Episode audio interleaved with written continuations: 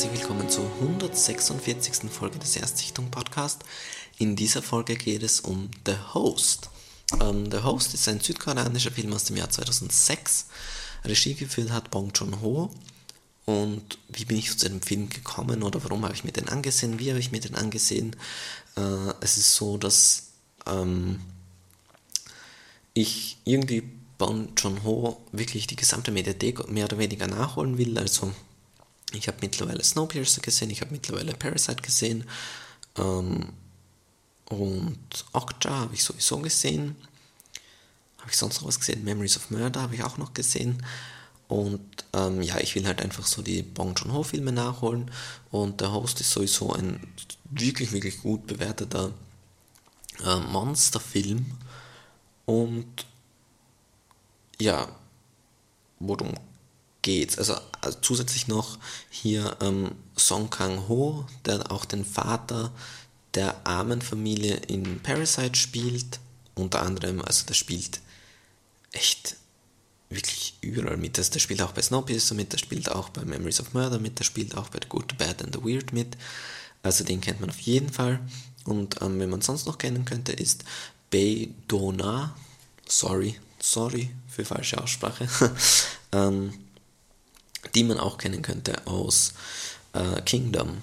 Also bei Kingdom spielt sie die Kräuterfrau quasi.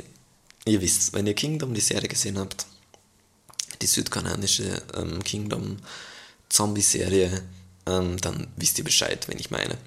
Ähm, genau, also die spielen mit, die kannte ich.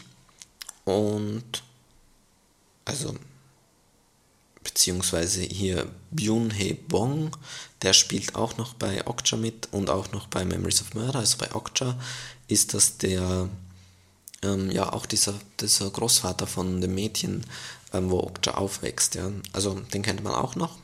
Sonst glaube ich zumindest jetzt, dass ich ähm, niemanden gekannt habe, oder zumindest nicht wissentlich.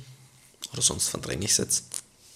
Ähm, und ja, also aus dem Jahr 2006.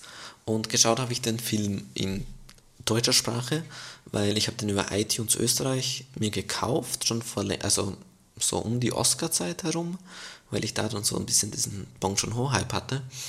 Und ja, dann gab es den halt nur auf Deutsch. Also es, es gibt den Film auf iTunes Österreich nicht in Koreanisch mit deutschen Untertiteln, was ich sehr, sehr schade finde, weil ähm, ich mittlerweile auch gerne, wirklich gerne koreanische Filme und asiatische Filme auch im Originalton ansehe.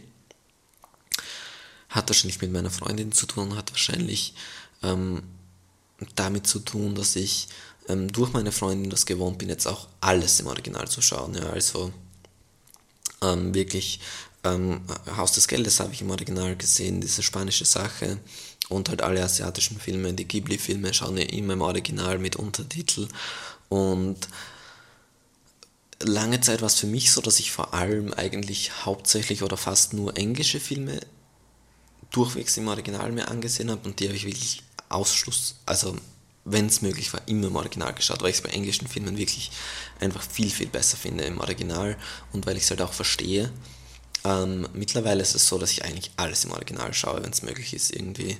Und manchmal habe ich so dieses, ähm, dass ich dann doch was auf Deutsch schauen will, wenn ich das vielleicht schon zuvor mal auf Deutsch gesehen habe oder wenn ich einfach wahnsinnig faul quasi bin. Aber wenn es möglich ist, wirklich, also 99 Prozent würde ich sagen, schaue ich mittlerweile im Original. Ähm, war hier leider nicht möglich, war schon mal so eine kleine Enttäuschung, weil ähm, ich habe da trotzdem bestimmt irgendwie 10 Euro oder was gezahlt damals.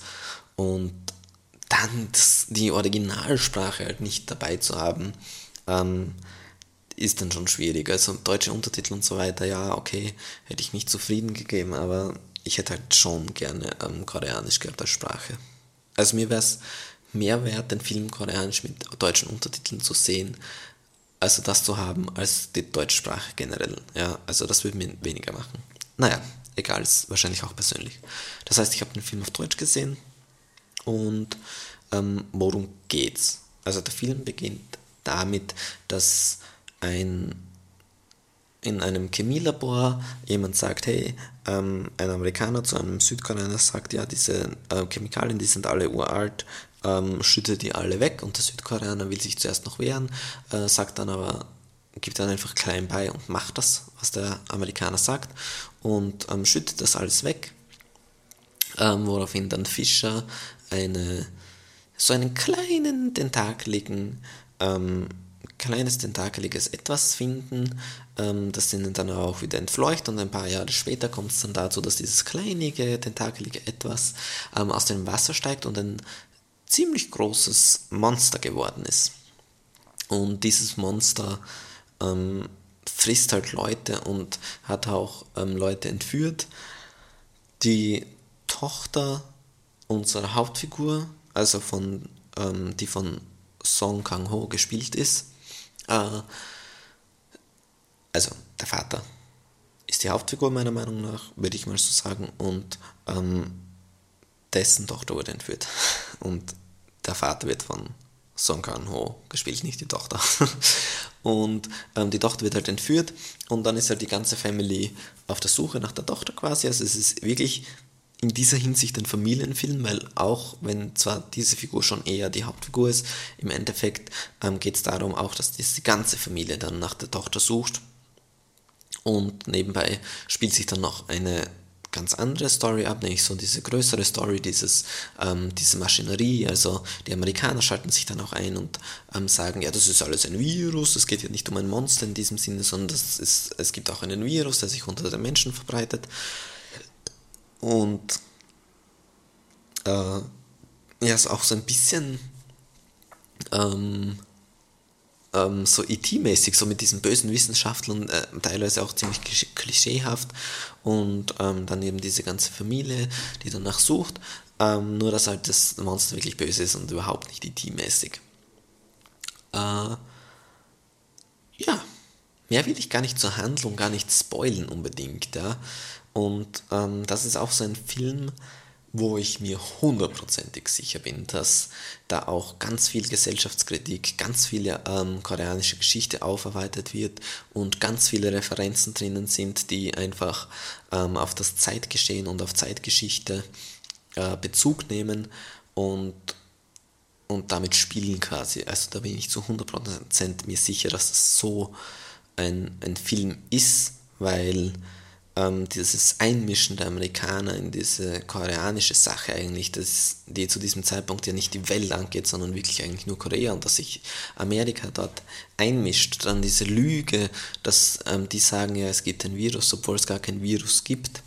Äh, und so weiter und so fort. Diese familiäre Geschichte, ähm, die Geschichte ähm, von den einzelnen Kindern, dass der eine halt ähm, immer demonstriert hat für die Demokratie und auch einen Studienabschluss hat, aber jetzt arbeitslos ist, ähm, dass der andere alleine aufgewachsen ist und eigentlich ein Nichtsnutz geworden ist, aber trotzdem ein gutes Herz hat und so weiter und so fort. Jede Figur, dann die andere Tochter wiederum, die ähm, Bogenschützen, Weltmeisterin, Koreameisterin, Olympiameisterin, ich weiß es nicht, ähm, jedenfalls erfolgreiche Bogenschützin ist.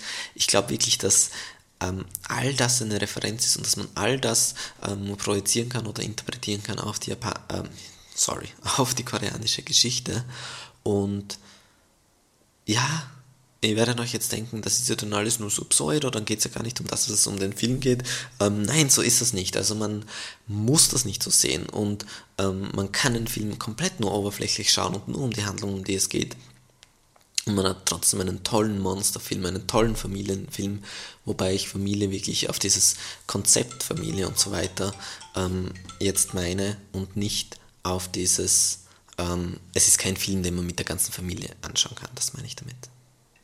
Aber auf jeden Fall ist es so, dass, also schwierig ist natürlich, ähm, man sieht den Film ganz anders, weil es eben auch diese Virus-Thematik hat, jetzt wegen Covid und so weiter, sieht man den Film natürlich komplett mit anderen Augen, weil ähm, es gibt halt dann zum Beispiel eine Szene, das typische, da stehen halt dann, weiß ich nicht, 10, 15 Leute bei einer Ampel und ein und alle schon mit Maske und einer ist dann so, dass er ähm, so ein schreckliches Husten hat und dann die Maske auch runternimmt und dann so spuckt und es regnet gerade und dann fährt ein Auto vorbei und alle Leute werden angespritzt von dieser ähm, Lacke, wo er reingespuckt hat gerade vorher und so weiter und äh, man sieht den Film schon teilweise mit anderen Augen ähm, schwierig ist natürlich dieses, dass es dann eine Verschwörung ist, weil es ja wirklich eine Verschwörung ist in diesem Fall.